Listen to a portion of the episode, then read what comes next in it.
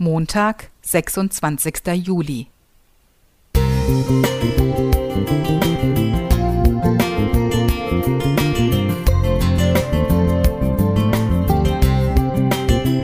Ein kleiner Lichtblick für den Tag.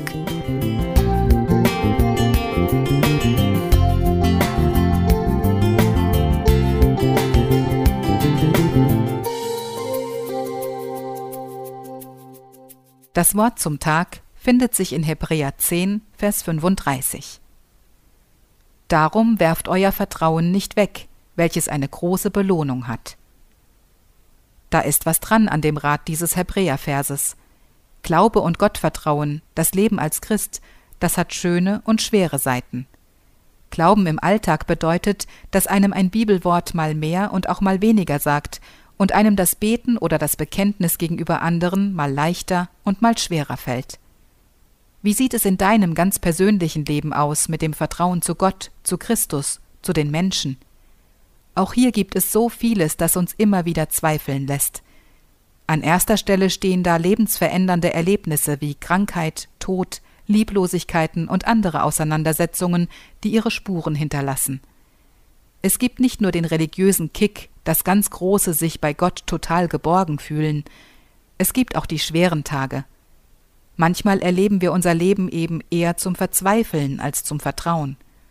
Und das mag so weit gehen, dass wir vielleicht fragen, warum es sich überhaupt lohnt und was es bringt, in seinem Leben einen Glauben zu haben und auf Gott zu vertrauen.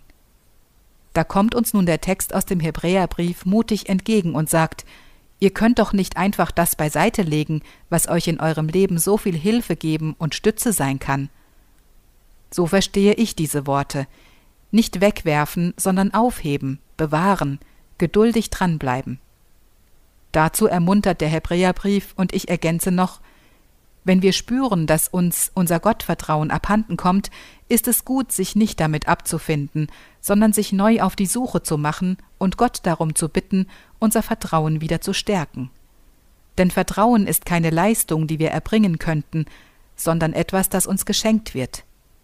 Dieses Vertrauen wegzuwerfen hieße doch, sich einer der wichtigsten Stützen im Leben zu berauben.